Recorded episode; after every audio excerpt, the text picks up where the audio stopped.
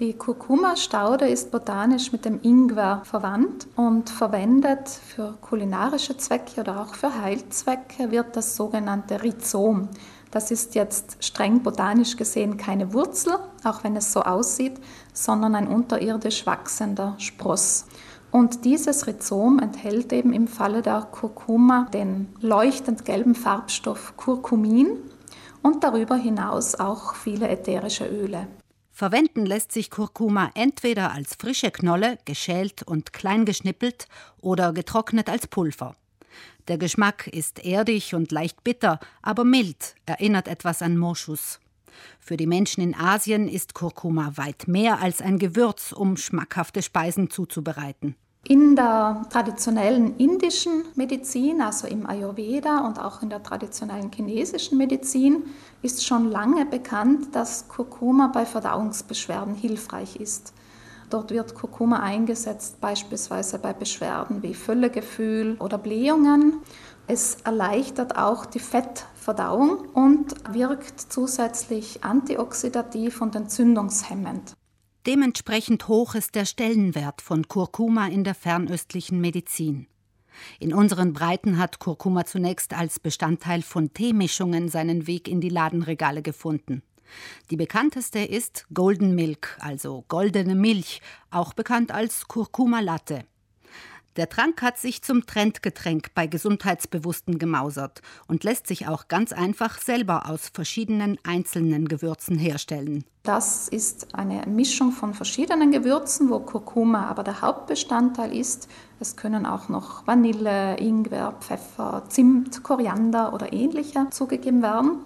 Und diese Gewürzmischung wird aufgekocht in Wasser und dann mit Milch oder einem pflanzlichen Milchersatzprodukt aufgegossen und dann möglichst heiß getrunken. Wichtig ist hier die Zugabe von ein bisschen Fett, damit der Pflanzenfarbstoff, das Kurkumin, auch wirklich vom Körper aufgenommen werden kann.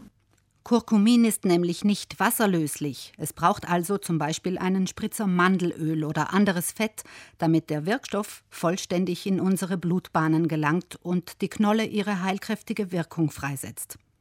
Auch eine Prise schwarzer Pfeffer sorgt dafür, dass Kurkuma seine Heilkraft besser in unserem Körper entfalten kann. Genauer gesagt, das in schwarzem Pfeffer enthaltene Piperin.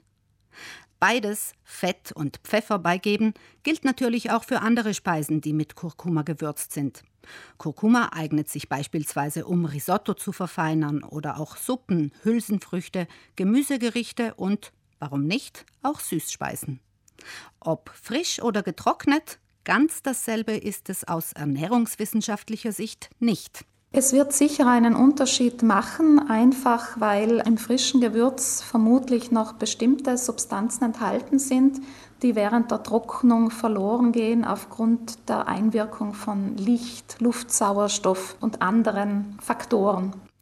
Den Herstellern von Nahrungsergänzungsmitteln ist der Kurkuma-Trend nicht entgangen. Es gibt mittlerweile eine stattliche Reihe von Produkten, die Kurkumin enthalten, ob in Pulverform oder als Kapseln. Problematisch daran ist, dass hier zum Teil unbewiesene Versprechen gemacht werden. Also teilweise wird behauptet, die Produkte würden gegen Alzheimer wirken, sie würden Krebs verhindern, sie würden Diabetes verhindern. Und da bewegen wir uns natürlich auf einem schwierigen Terrain. Zwar gibt es in manchen Fällen einige Aspekte, die in Versuchen an Tieren oder an Zellkulturen nachgewiesen wurden, ansatzweise, aber es ist zum jetzigen Zeitpunkt einfach noch zu früh, diese zu verallgemeinern und auf den Menschen zu übertragen. Entsprechend dürften diese Produkte mit solchen gesundheitsbezogenen Angaben auch gar nicht beworben werden.